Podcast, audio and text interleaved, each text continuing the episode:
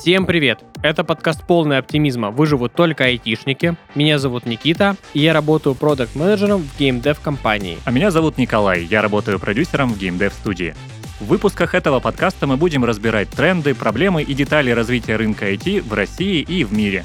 Этот подкаст мы пишем в студии Red Barn. Спонсор этого сезона – поставщик компьютерной и электронной техники компания NBCom Group.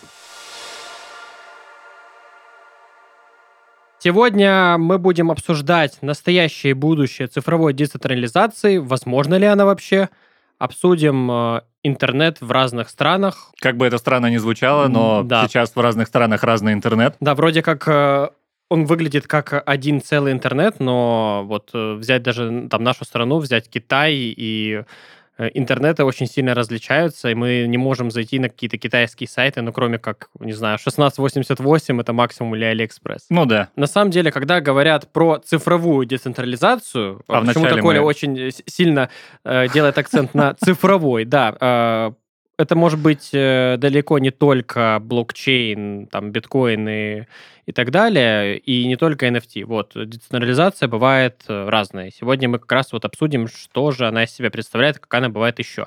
Но, возможно, э, затронем тему крипты. Слушай, на самом деле я не знаю, какая еще бывает цифровая децентрализация, Ну. если это не Web3. Нет, ну, э, я сказал про биткоины и NFT. Как бы, ну, мы можем обсудить с тобой сегодня как раз смарт-контракты и все вот, что с этим связано. Есть такая крутая тема, как DAO, которой наслышаны сильно те, кто погружен в блокчейн-культуру, но не знают простые люди. Давай, наверное, я бы кратко предложил начать э, вообще, что такое централизация и децентрализация, когда мы говорим об информационных системах. Давай, э, можешь как раз рассказать, раз уж ты инициативу проявил.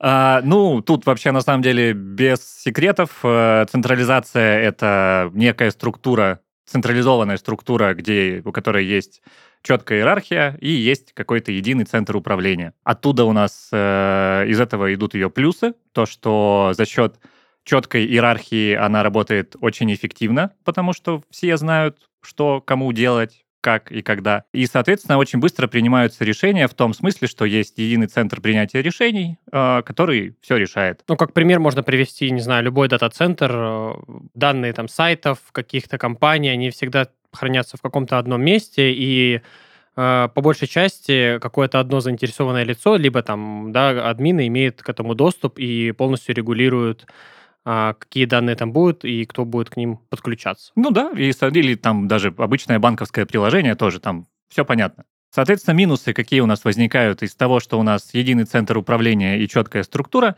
это низкая устойчивость системы к атакам. То есть, если э, хакерская атака уничтожает центр принятия решений условный, то все, вся система встает, потому что никто не знает, что делать. Второй момент в целом, это если мы говорим, например, про корпорации, то э, централизованные системы в разрезе корпораций цифровых, а, они всегда идут по одному циклу. То есть появляется какая-то новая компания, которая начинает активно задабривать пользователя, а, там, давать очень хорошие цены, очень качественные услуги по хорошим ценам и так далее. А, таким образом, она захватывает рынок. А, как только она захватывает рынок, то качество услуг постепенно начинает падать, цены расти, а пользователи уже на этой э, системе сидят и слезть с нее не могут. Например, э, яблочные рабы эти. И, ну, мы. Ну, То есть Подкаст не подкаст без упоминания Apple, это просто Э, уже фишка. дней без упоминания Apple. А, Да, вот это что касается централизации. Естественно, сейчас большинство систем, приложений, сервисов, которыми мы пользуемся, они, да не большинство, все, они централизованные. Соответственно, децентрализация — это типа как идея, это Но это не идея, это как бы конкретная технология. Ну, я имею в виду в целом, вот э, цифровая децентрализация это какой-то утопичный э, во многом мир. Простите, простите, я, как вы поняли, не энтузиаст всех этих дел. Ну, так вот, децентрализованная цифровая сеть это у всех участников этой системы равная власть, Эта сеть распределена между всеми участниками, поэтому, по идее, она устойчива к атакам, ее невозможно уничтожить, потому что все дублируется у каждого участника сети. Она вроде бы анонимная, по крайней мере, это так э, считается, и при этом она открытая. Если мы говорим про блокчейн, то каждый участник может видеть все операции. Фишка в том еще, что так как э, у всех участников равные права, и все участники заинтересованы в том, чтобы эта сеть процветала, то, соответственно, э, каждый заинтересован в том, чтобы она процветала, чтобы у них было больше денег и чтобы они жили лучше. Ну, эта система работала лучше, все жили лучше. Я же говорю, ну, такая, типа, утопия, на мой взгляд, угу. если что. У нее есть минусы, которые многие не замечают. Ну, если вы почитаете статейки в интернетах, то мало кто об этом пишет. Первый очевидный минус — это отсутствие какого-либо контроля помощи и поддержки. То есть понятно, что у вас там есть э, некий контракт, э, который изменить нельзя и который регулирует всю вашу деятельность. Но, например, если вы потеряли пароль от э, своего кошелька, то все. Но зато он не достанется злоумышленникам. Это тоже очень большой плюс и минус одновременно. Как бы есть пароль, все хорошо, нет пароля, ну, извини, доступ утерян, ну, скорее всего, навсегда. Да, да. Э, первый минус. И второй минус э, то, что, короче, есть такой термин adoption, очень модный в криптосообществах всяких, э, который подразумевает э, адаптацию простых людей, э, жителей Земли, вот ко всем этим Web3 и децентрализованным красотам. Ну и вот как бы проблема сейчас заключается в том, что все бьются вот над этим адопшеном, потому что ну, обычные люди, обычные обыватели, мы с вами, ну, нам не нужно все это сложное, децентрализованное. Мы хотим, чтобы у нас был кэшбэк, чтобы у нас всегда был чатик с саппортом. Э, что еще мы хотим?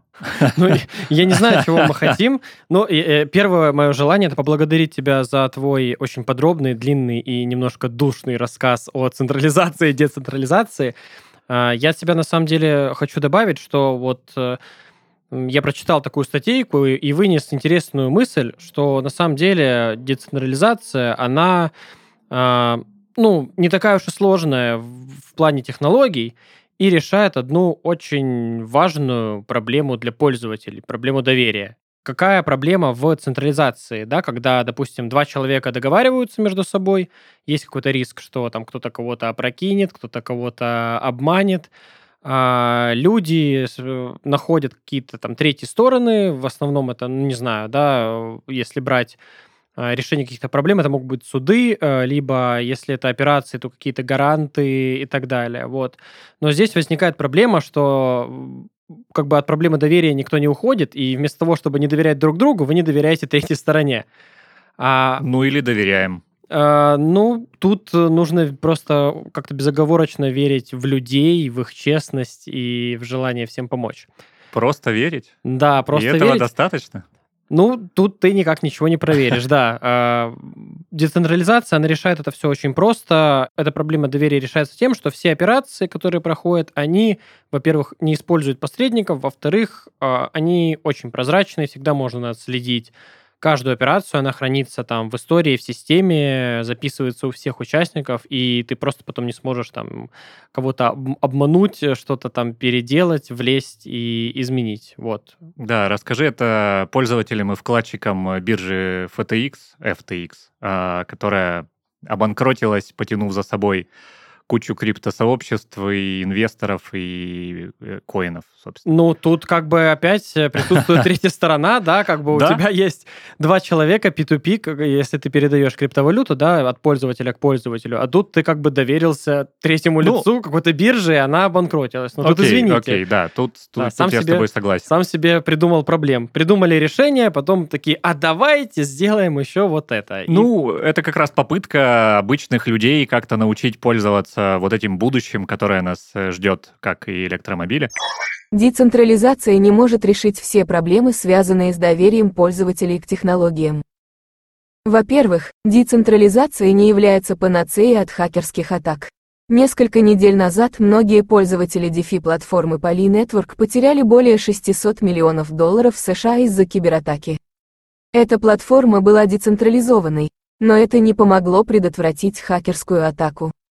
В то же время, Традиционные централизованные биржи, такие как Coinbase и Binance, имеют лучшую репутацию в области безопасности, благодаря лучшим практикам и большим бюджетам на безопасность. Во-вторых, децентрализация не гарантирует отсутствие мошенничества. На платформах DeFi все еще могут происходить мошеннические операции, такие как ложные обмены или фальшивые проекты. Это может привести к финансовым потерям для пользователей, которые не будут защищены от таких действий. В-третьих, децентрализация может создавать сложности для пользователей, которые не имеют опыта работы с криптовалютами и блокчейном. Они могут столкнуться с потерей кошелька или проблемой с доступом к блокчейн-сети. Наконец, децентрализация также может создавать проблемы для соблюдения законодательства и регулирования. Государства могут ограничить доступ к децентрализованным сетям и блокчейнам из-за возможных финансовых преступлений и утечек данных. Это может ограничить доступность и использование технологий для пользователей в этих странах. Кроме того, необходимо учитывать, что децентрализация может иметь свои проблемы и ограничения. Она не является универсальным решением для всех видов технологий и приложений. На самом деле, получается, мы с тобой потихонечку подходим к теме тоже модного термина и интересной технологии. Это DAO. DAO. Если... Звучит как что-то китайское на самом деле. Да, но на самом деле это Decentralized Autonomous Organization. Ну, по-русски децентрализованная автономная организация. Да, да. Собственно, которая из себя представляет вот некую систему, естественно, на блокчейне, Куда же без этого? У этой организации есть э, там своя определенная экономика, у нее есть э, своя цель у каждой такой организации.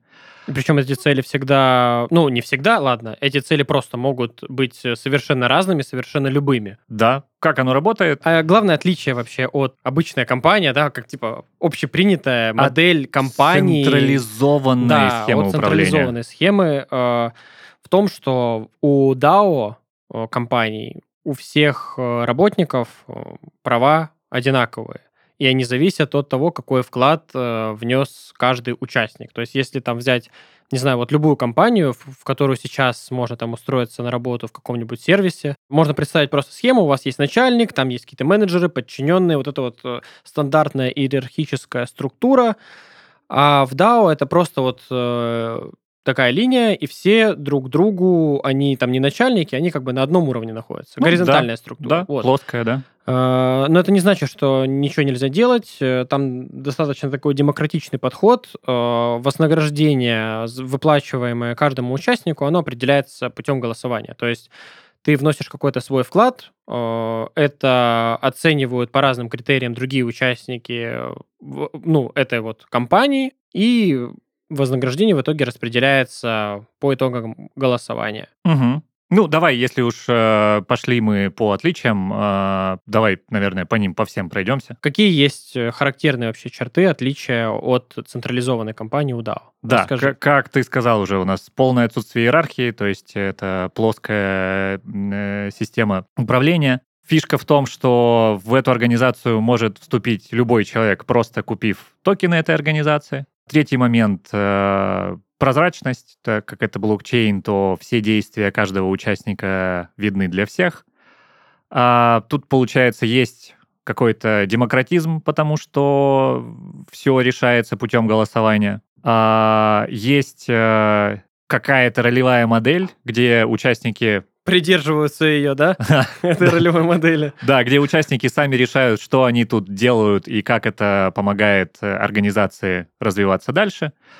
А, соответственно, в зависимости от их вклада у каждого участника есть какая-то, ну, появляется репутация, хорошая и плохая.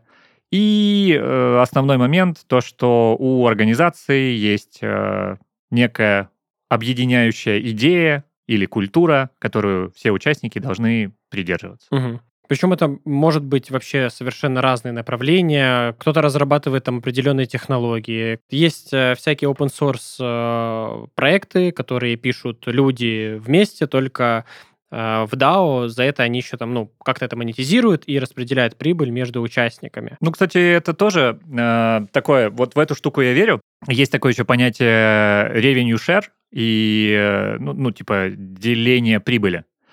А, и очень часто в смарт-контрактах, особенно там смарт-контракты на какие-нибудь NFT или на объекты искусства разные, вот там как раз-таки закладывается revenue share, создатель получает а, процент от чего-то. То есть, например, если я написал песню, э, выпустил ее как NFT, и потом люди эти NFT покупают, то я автоматом через э, смарт-контракт, мне на кошелек там падает какой-то процентик. Ну, это как подтверждение сделок да. в блокчейне, примерно та да, же схема. Да, то есть я не жду от какого-то музыкального лейбла, что он мне выплатит условно мою зарплату. Нет, мне, по сути, платят пользователи. Покупая nft сразу мне напрямую прилетает денежка. Мне нравится подход э, в DAO-компаниях, что там ты не получаешь от кого-то задания, от начальника там или от э, директора, что тебе делать, никто тебе не рассказывает, чем заняться, ты выбираешь а, себе задачи и занятия сам, ты выбираешь, сколько тебе э, делать эту задачу, каким образом. И самое такое интересное, что ты потом получаешь такое вознаграждение, вот, которое ты внес в проект. То есть, если ты там, не знаю, разработал какую-то сверхкрутую систему, угу. на которой работает все, да, все участники не проголосуют за тебя, и тебе будет э, начислено очень большое вознаграждение в зависимости от вклада. Чего, в принципе, на мой взгляд, иногда не хватает просто, ну, на обычной работе, да, когда там люди по-разному работают, а получают, ну, по сути, одинаковую зарплату. Ну, да, нет, это бесспорно классно, и на самом деле э, DAO как технология и блокчейн как технология, они очень интересные, у них действительно есть э, реальная область применения. Более того, они применяются, но в массовом пространстве, там, в СМИ это не освещается. То есть в СМИ освещается там биткоин взлетел, упал, Dogecoin, Илон Маск там купил. А, это все вот это, это вот шелуха и хайп, а, но на самом деле, ну, который кажется, что технология просто создана для обмана. Но угу. на самом деле у технологии определенно есть будущее, определенно есть интересные моменты, поэтому тут ничего не скажу. Наверное, это наше будущее, возможно. Я почитываю э, ребят, которые прям криптоны, криптоны, и честно могу сказать, там даже несмотря на то, что я там работаю в IT и сейчас в том числе работаю с Web3, ну, иногда я понимаю, наверное, процентов там только 70 того, что ребята пишут в своей телеге, потому что есть какие-то безумные слова, которые я, я просто, ну, я не понимаю. Ты, ты сказал процентов, э, ты начал говорить процентов 7, я думаю, ну, тоже где-то процентов 7-10 понимаю, ну, ты 70, нифига себе, как бы ничего себе. Ты еще сильно разбираешься. Я начал читать какой-то крипточат, э, хоть я тоже с этим работаю, но там бывают такие вещи, пишут очень глубоко разработческие, в которые нужно прям вот вникать и понимать. Я как бы в общем понимаю, но это угу. сложнее, чем кажется. Ты отметил то, что э, все эти блокчейны, Web3, децентрализации, DAO, это все может быть там скамом и обманом, но как раз-таки это те инструменты, которые придуманы ровно для того, чтобы избежать скама, обмана и так далее, да, то есть э, да. Ты не можешь э, просто так взять, там, перевести кому-то криптовалюту, тебе нужно, там, не знаю, подтвердить свой номер, почту, имя кота, там, не знаю, позвонить родителям, поздравить бабушку с днем рождения, и только тогда ты сможешь перевести эту крипту, а, так что так просто тебе это не удастся сделать, там, ну, безопасность продумана очень классно. Да, а, но есть такой такой минус, как локальные ограничения. Например, э, в каком году это было, когда Китай э, внезапно запретил криптовалюту, а, он запретил майнинг. Слушай, вот. Э, это можно говорить про каждый год, что Китай что-то запретил, но, по-моему, если я не ошибаюсь, это было недавно, там, не знаю, год 20-21, когда резко у нас упал спрос на видеокарты. Это, видимо, ну, это было совсем недавно, если честно, не помню год. Да, но Китай запретил майнинг, это очень сильно ударило по рынку вообще целом криптовалют, по рынку майнинга, и э, майнинг, ну, на какой-то момент, э, на несколько месяцев прям сильно-сильно просел из-за этого.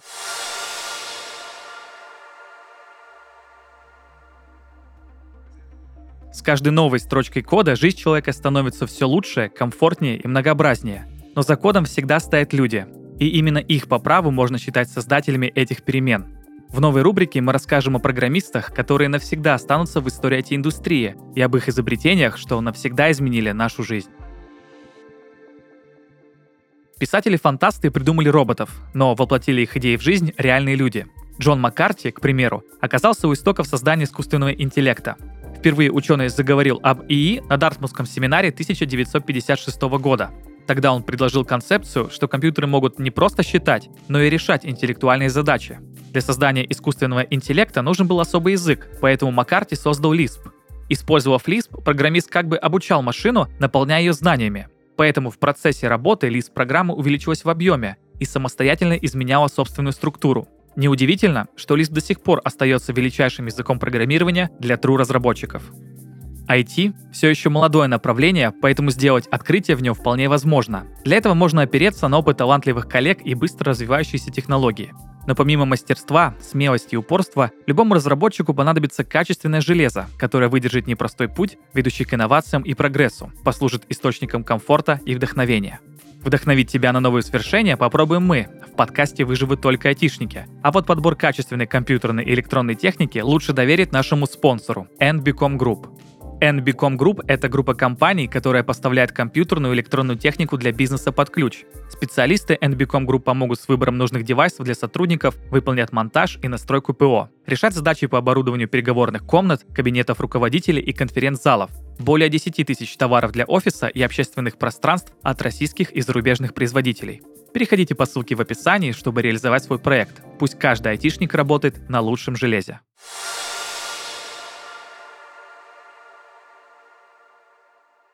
Да, и коли уж я так изящно подвел нас к теме Китая, то... О, ты хитрец какой, а? Ну, Хорошая сам... подводочка. На самом деле, в рамках э, децентрализованного светлого будущего нашего интернета, ну, как хочется верить, что оно светлое, а можем обсудить такие вещи, как э, закрытость э, глобального интернета, ну, в целом, сегрегация, сегрегированность э, глобального интернета сейчас на интернеты по странам, да? Просто душишь сегодня нещадно терминами. Блин, ну, интересная тема, она сложная, и хочется побольше умных слов сказать и объяснить, но, видимо, иногда перебарщивая. Ну, моя мысль какая? Вот смотри, у нас есть э, самый известный пример, это интернет Северной Корее, да? Это вообще как бы сложно даже назвать интернетом. Мне кажется, это больше локальная сеть какая-то. Там у них сайтов 10, наверное, доступно. Ну как, у них есть местные сайты, во-первых, там, ну это как говорят, я, конечно, сам не видел, но вроде как. А у них есть местные сайты, наука, ну по науке, по образованию. Наверняка есть и развлекательные, я думаю, они же все-таки люди.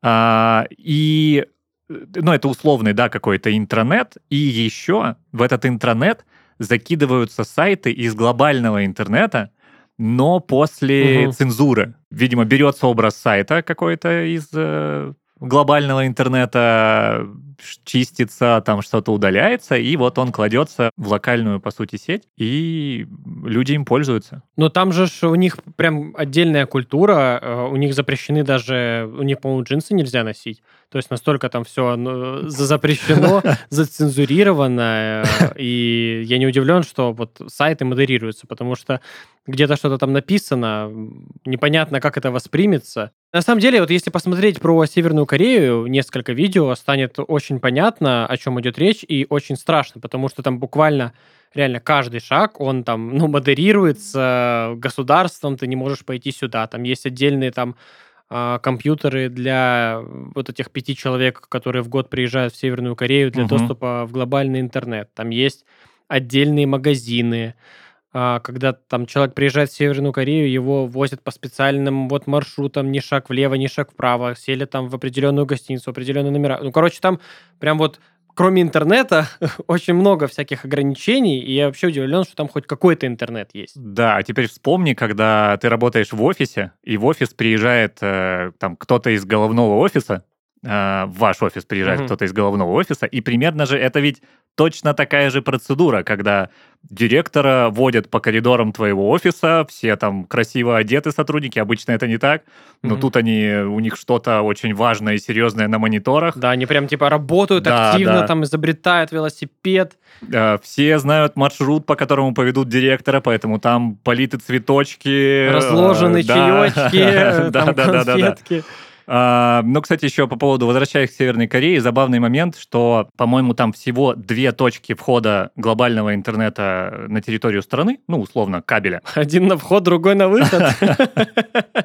Может быть. И, э, собственно, глобальный интернет Северная Корея получает от России. То есть вот эти кабели, они прокинуты как раз через э, нас. Ну, я, я не знаю, как оно устроено, да, но в основном есть, э, ну, в основном пишут, что действительно интернет глобальный поставляется через Россию, даже я не знаю второго какого-то канала, через что они могут получать э, интернет. Ну, я думаю, что с Северной Кореей все понятно, там э, их держат э, в ежовых рукавицах, но на самом деле вот э, большим откровением является то, что в Китае у них свой интернет, многие знают, что там есть какие-то ограничения, но не знают насколько. Э, можно сказать, что в Китае прям вот э, есть два интернета, один свой и один глобальный. И э, в глобальный интернет выйти не так-то просто, а получить доступ к локальному китайскому еще гораздо-гораздо сложнее. У них есть там свои инфраструктуры, свои чаты, свои... Э, ну, практически все свое. То есть это отдельный, угу. отдельный прям интернет, и он не такой, как в Северной Корее, там не 10 э, сайтов, а ну, целый мир. Да, ну, они больше открыты, и плюс э, это настолько огромный рынок, что многие сервисы делают отдельные версии своих сайтов, своих приложений чисто для Китая. Например, как это делает Apple, как э, это делает... Кстати, Google запрещен в Китае, оф топ пока я вспоминаю, кто еще так делает. А делаются... Huawei, у них же вообще он был локальным, я прав, да, что Huawei это Китай, это же китайский бренд. Это китайский, да. Да, бренд. и он сначала был очень локальным у них, а потом он уже вышел на какой-то. Ну, на мировой рынок, да. да. Ну, а, TikTok э, это глобальная версия другого приложения, которое стало сначала популярным mm в Китае. Я не помню, как называется. Ну, я тоже не знаю, если честно. Потом, если говорить там про то, насколько рынок Китая интересен для всех, ты в курсе, что для Китая м, снимаются специальные версии фильмов Marvel, например. Притом у них хронометраж не всегда меньше, иногда больше. Они э, вставляют в эти фильмы какие-нибудь моменты с китайскими звездами. Ну, то есть, как, как вот второстепенного персонажа играет какая-нибудь китайская звезда, она вписана в сюжет угу. фильма, но так, что вот этот кусочек можно вырезать просто для других стран. А в Китае он есть, и за счет этого хронометраж фильма увеличивается, потому что там вот эти кусочки с э, китайскими актерами специально. На самом деле я этого не знал. Очень интересная инфа. Да, прикольная тема. Ну, чаще всего они, конечно, срезают что-то. Например, э, вот эта знаменитая история, недавняя, кстати, с э, бойцовским клубом, когда... Бойцовский клуб, он, аж, он же там вышел 20 лет назад, 30. В Китае он недавно вышел ага. официально. Ну, это как, как в России, да, фильмы сейчас выходят. Да, да, и там концовка первоначальная китайская заключалась в том, что там просто черный экран, на котором текстом написано концовка. Это сейчас так вышло с концовкой? Ну вот э, в прошлом году, по-моему. Угу. Но потом, кажется, все начали очень сильно возмущаться, зрители, и, по-моему, вернули оригинальную концовку. Это я вот уже не, не, не помню, но... Интересно, это кинотеатры изобрели просто заново книги, Примерно так же, как э. Apple э, изобрели видео, да, сделав лайв-фото, типа, ребята, у нас есть картинка, а теперь она может как бы, типа, двигаться. Да, да, да, вот. да, да да. Какая-то обратная эволюция. А, ну, и на самом деле, говоря об ограничениях, э, давай уже, наверное, закончим с ограничениями и вернемся к чему-нибудь позитивному. А оно, кстати, в Китае тоже есть. Э, прикольно. Ну так вот, по поводу ограничений, все знают, наверное, а если не знают, то сейчас вы узнаете. В Китае работает э, знаменитый китайский фаервол, который запустили еще в начале 2000-х годов. И, собственно, вот он отвечает за то, что в, во внутренний интернет Китая не попадает э, то, что не должно попадать. А, собственно, из Китая не уходит то, что не должно уходить. Естественно, этот китайский фаервол регулируется властями. Там есть своя киберполиция, которая еще иногда руками проверяет за вот этим фаерволом, насколько он э, там все правильно банит, чистит и прочее. По слухам еще у Китая есть великая китайская пушка. Китай не подтверждает наличие этой штуки. Штука эта заключается в том, что, дескать, Китай может невероятно устраивать невероятные DDoS-атаки, а не только там на какие-то свои внутренние ресурсы, что зачем вообще делать, угу. но и вот на любой ресурс в мире, при том, что там невероятная просто мощность этих атак. Там были всякие разные недоказанные истории, где, дескать, Китай атаковал GitHub, Китай атаковал э, Google, наверное, что-то еще. Ну, в общем, вот. Постоянно все обвиняют в этом Китай, но ничего не доказано. Ну, России же тоже часто приписывают какие-то самые известные крупные кибератаки, хакерские атаки, взломы в мире. Так что Да. Ну, я, я не думаю, что там есть какой-то определенный механизм, или кто-то признается, скажет, вот у нас тут есть 10 человек и тысяча компьютеров, и мы действительно обладаем какой-то нереальной пушкой для совершения кибератак. Ну, Да, это- только, да, остается гадать и предполагать. Это было бы странно. Но и переходя к позитивному, про Китай, а, там работает VPN. А, Постоянно этот фаервол борется с э, VPN-сервисами. У них идет давняя война с браузером Tor. Ну, можно сказать, что это гибрид VPN и браузера. Да, в общем, постоянно они борются с VPN, с вот с этим браузером, там э, китайцы придумывают, как это блокировать, разработчики придумывают, как обходить блокировки.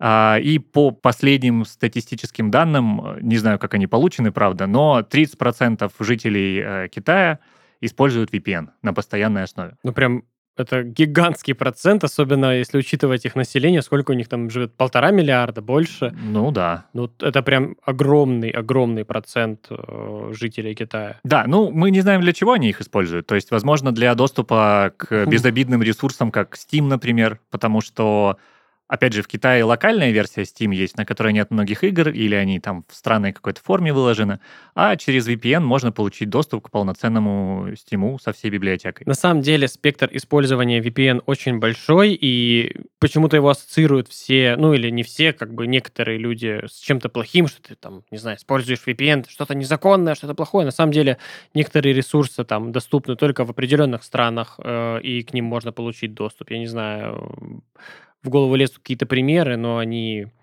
запрещены для того, чтобы о них говорить, да, какие-то социальные сети, где можно листать фотографии, к примеру, вот э, к таким вещам. И, ну, вот такой первый пример, который приходит в голову, и таких сайтов и ресурсов очень много, которые доступны где-то в какой-то стране и недоступны в другой. Так вот, э, позитивное в Китае. На самом деле, что больше всего мне интересно, и что я немножечко пробовал, когда м, был в Малайзии, хотя это не Китай, но тоже азиатская страна, э, суперапы. Офигенная идея, мне очень она нравится.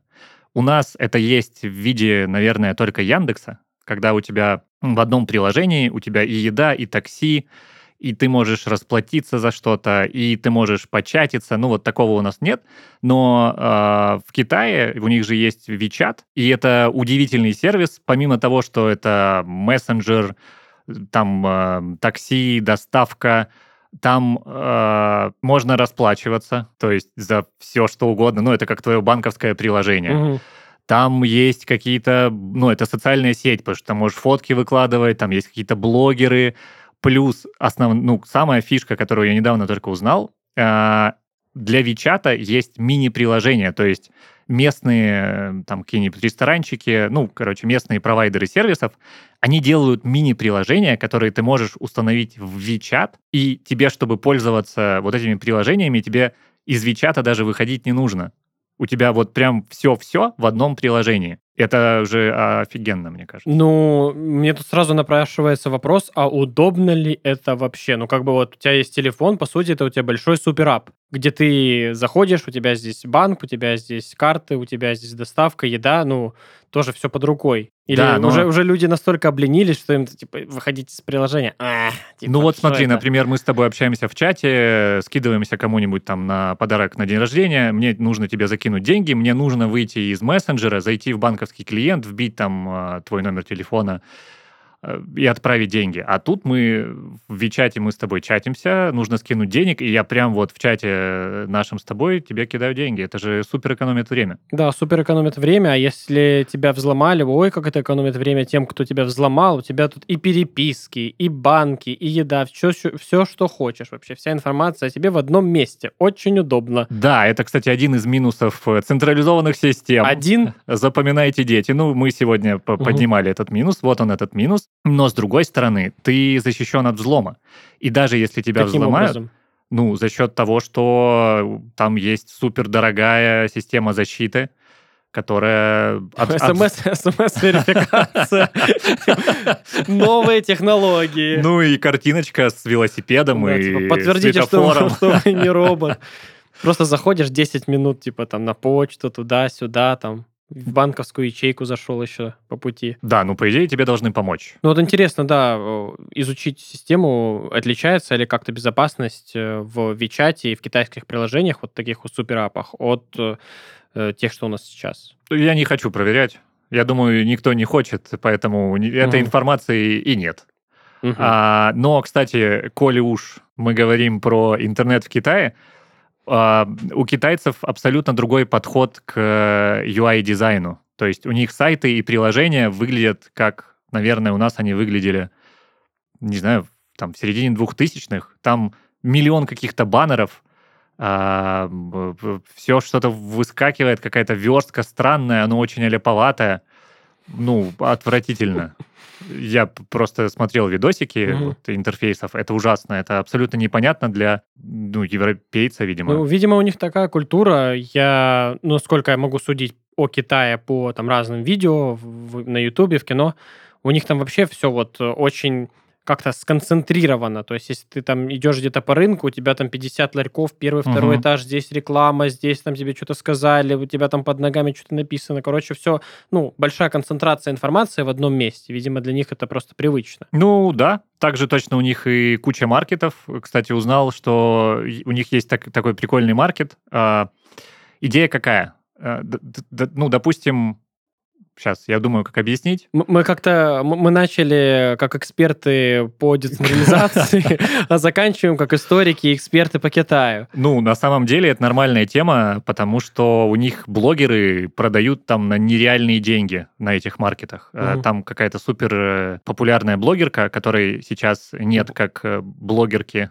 потому что она с налогами там ошиблась, и ее, в общем, из медиапространства полностью потерли. Ну да не суть. Она, по-моему, за одну распродажу 11.11 что-то там продала на то ли на полтора миллиона долларов товаров, то ли на полтора миллиарда. Ну, в общем, очень намного. Ну, полтора миллиона это как бы у нас и в России блогеры столько зарабатывают. Нет, нет, она одна просто, ну вот, просто на своем э, стриме, чисто она за день, там, за 16 часов продала товаров на полтора миллиона. Чисто она одна. Ну, я думаю, наверное, может, на полтора миллиарда. Ладно, давай в цифры Ну, не будем да, углубляться. ну, Да, ну, короче, много. Много. Да, да, это не, не- там не за 100 рублей товар продать. Вот, и а, возвращаясь к теме прикольных маркетов, э, просто, возможно, кто-то реализует эту идею в России. Давайте, стартаперы все- всей России, объединяйтесь. Берите бумажку, да, записывайте. Коля, Да. давай. Да, идея какая? Есть э, какой-то маркет, э, приложение.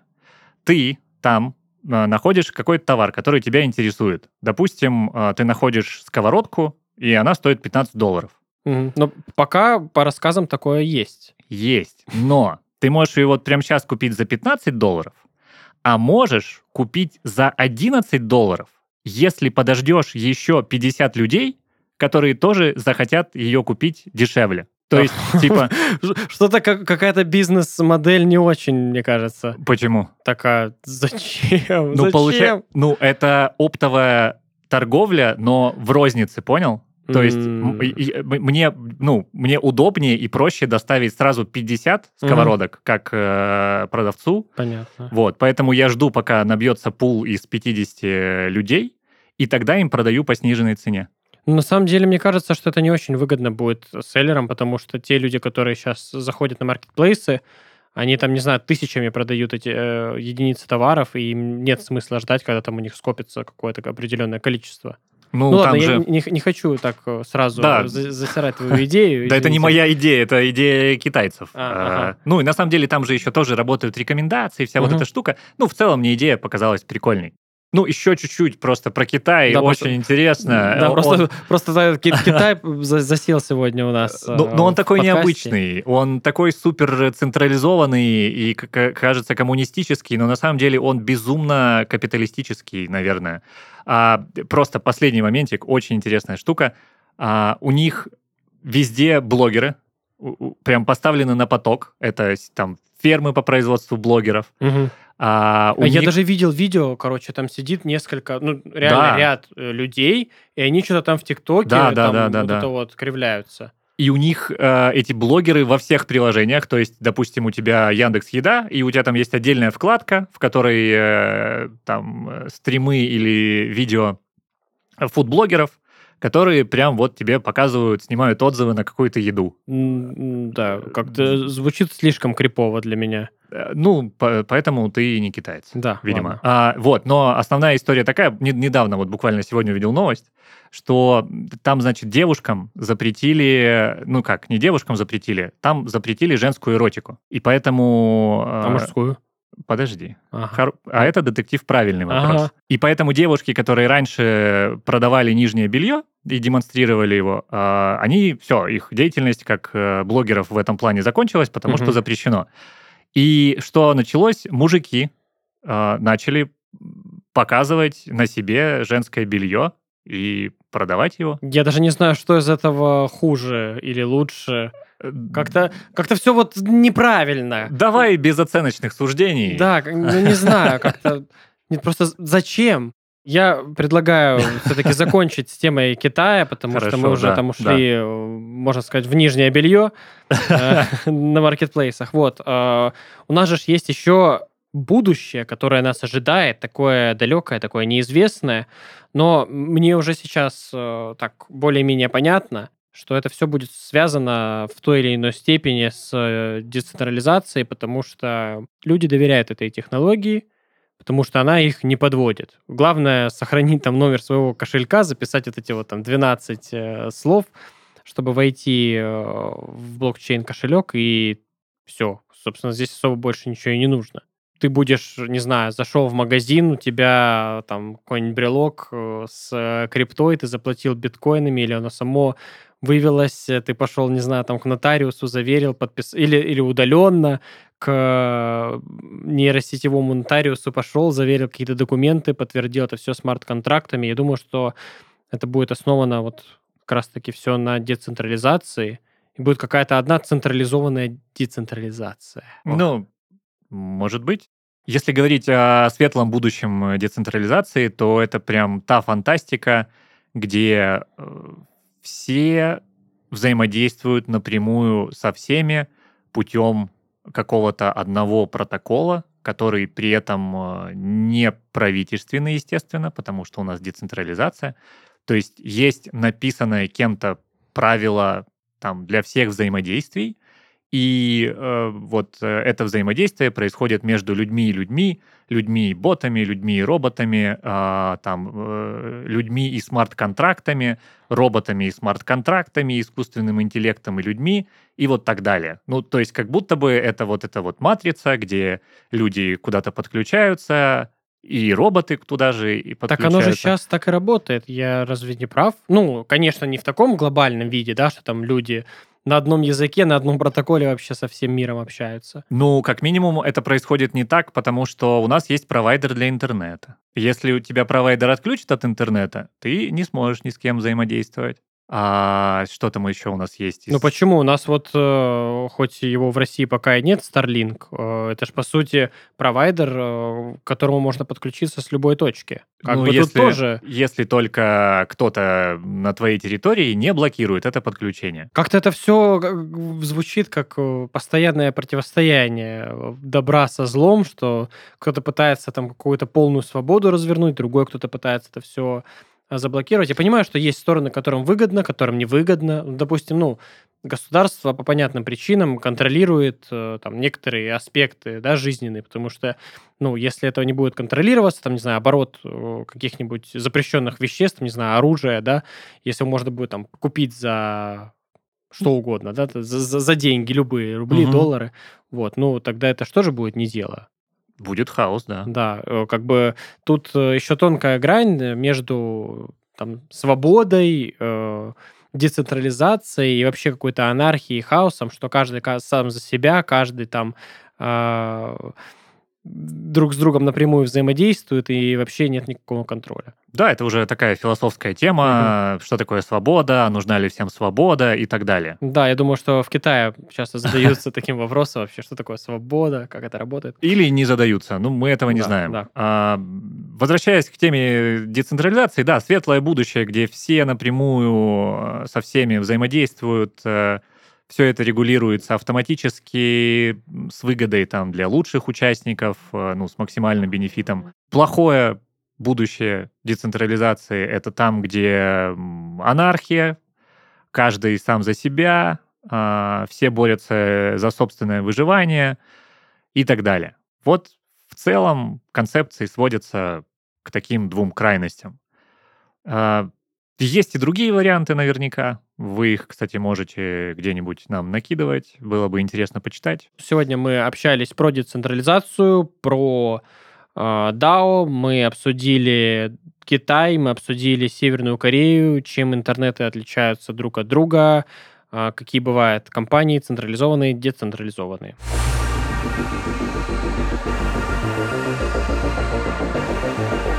Это был подкаст «Полный оптимизма. Выживут только айтишники». Подписывайтесь на нас на всех платформах, комментируйте и делитесь с друзьями. С вами были Никита и Николай. Всем пока. Всем пока. Люди.